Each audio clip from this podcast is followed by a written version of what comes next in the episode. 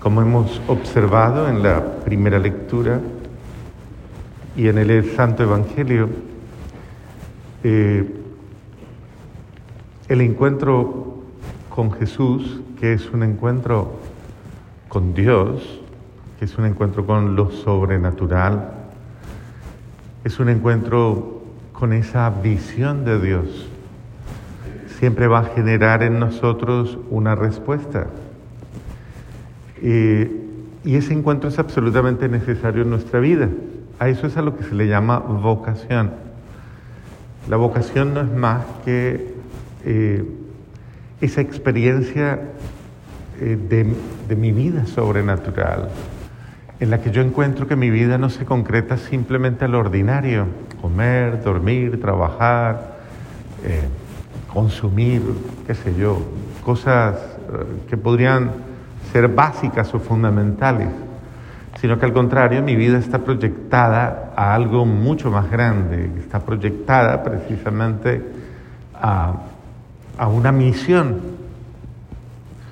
La gente siempre habla de eso y dice, yo vine al mundo para algo, yo estoy llamado a hacer algo, yo tengo una misión.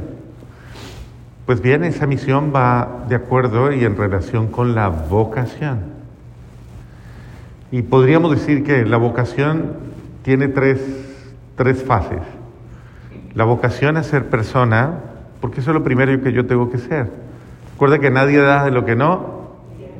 Entonces, lo primero que usted tiene que ser es ser persona, pero ser mejor persona y ser persona al estilo de Cristo, o sea, ser como Cristo el hombre verdadero, aprender a ser verdaderamente un ser humano, no cualquier persona, sino a, responder a mi grandeza. Lo segundo que debo aprender a hacer es a ser cristiano.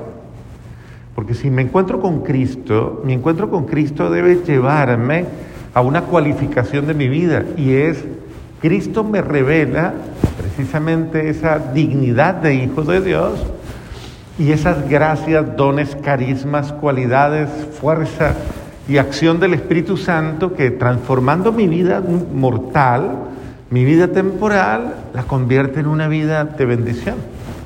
Por eso los dos, tanto Pedro como Isaías, se confrontan al ver a Dios, se confrontan con su pequeñez, con su humanidad. Es un acto de adoración, es un acto de reconocimiento, siempre frente al misterio, frente a lo grande, ser humano siempre se reconoce pequeño e impuro. Pero mire cómo Dios, como dice una frase, Dios capacita a los que elige. Entonces, eh, en ese mismo sentido, Dios da la gracia a cada quien, da la gracia. Por eso nadie debe mirarse a sí mismo y mirar su pequeñez, sino debe mirarlo a Él. Y en la medida en que lo mira Él, Él le da la gracia. Por eso fue que Pedro pudo caminar sobre el agua, porque sostuvo su mirada sobre Jesús. Ese es el sentido de la vida sobrenatural, que es la vida de la gracia y que es la vida desde Cristo.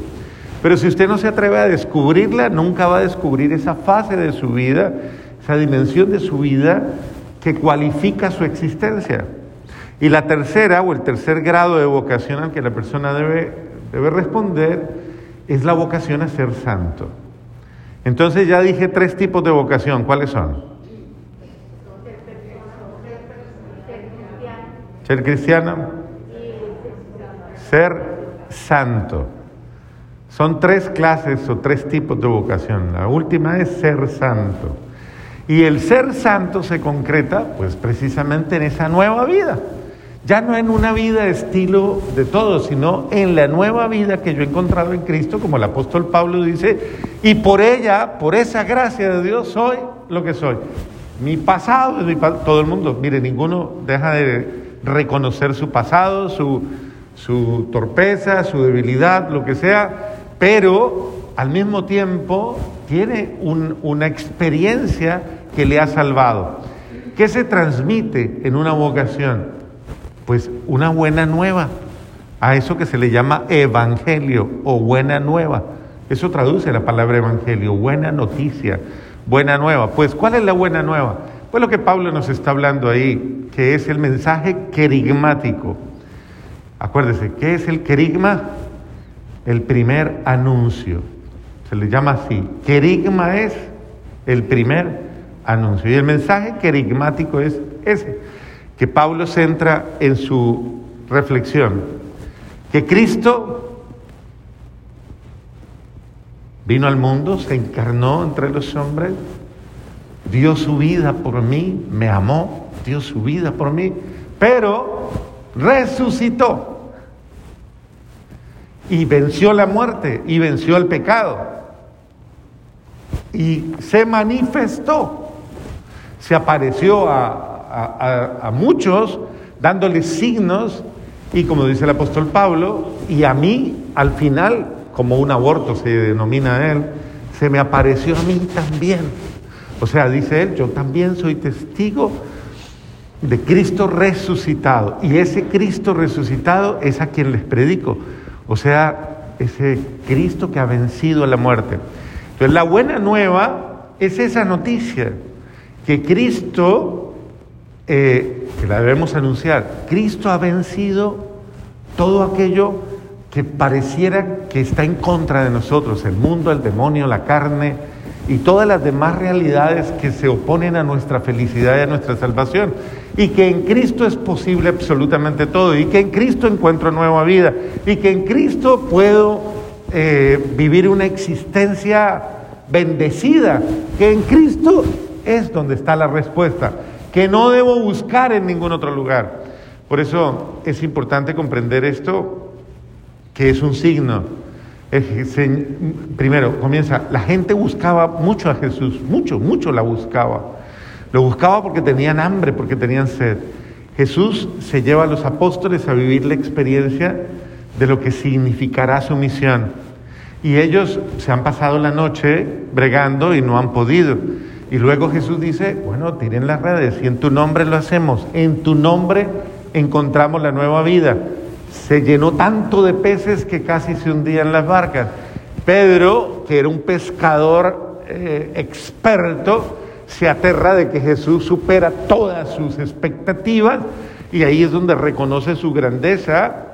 Ay de mí, soy un pecador. Y en ese precisamente momento Jesús lo lleva a un grado más adelante y le dice, no te preocupes, porque de ahora en adelante ya no pescarás peces, sino que serás exacto, de hombres, de vidas, de personas. Y en ese sentido lo lleva a un grado más allá, una vocación, a una vocación superior. Igual, Dios quiere también llamarnos a una vocación superior. De alguna manera nos está llamando, salga de la rutina. Usted vive feliz en la vida pescando, pescaditos, echándole ahí el anzuelito a alguna cosita que pueda picar. Y Jesús le dice, yo lo quiero, lo quiero que usted se involucre en la empresa de la evangelización, en la alegría de la evangelización, para llegar a muchos, para salvar, para llenar, para que usted me ayude a, a llegar a muchos que necesitan este mensaje, que necesitan esta buena nueva, para que su vida cambie, para que su vida se transforme. Entonces es importante que usted y haga esta oración, pídale al buen Dios y dígale, Señor, que yo te encuentre a ti, te encuentre, muéstrame tu rostro, todas esas frases hermosas, muéstrame tú, tu, muéstrame tu presencia amorosa, revélate a mí, sálvame, ayúdame a descubrir mi miseria, mi debilidad, transforma mi vida y ayúdame a descubrir que tú me has salvado, que tú me has amado, que has venido a dar la vida por mí y que yo también estoy llamado a dar la vida por los otros. Amén.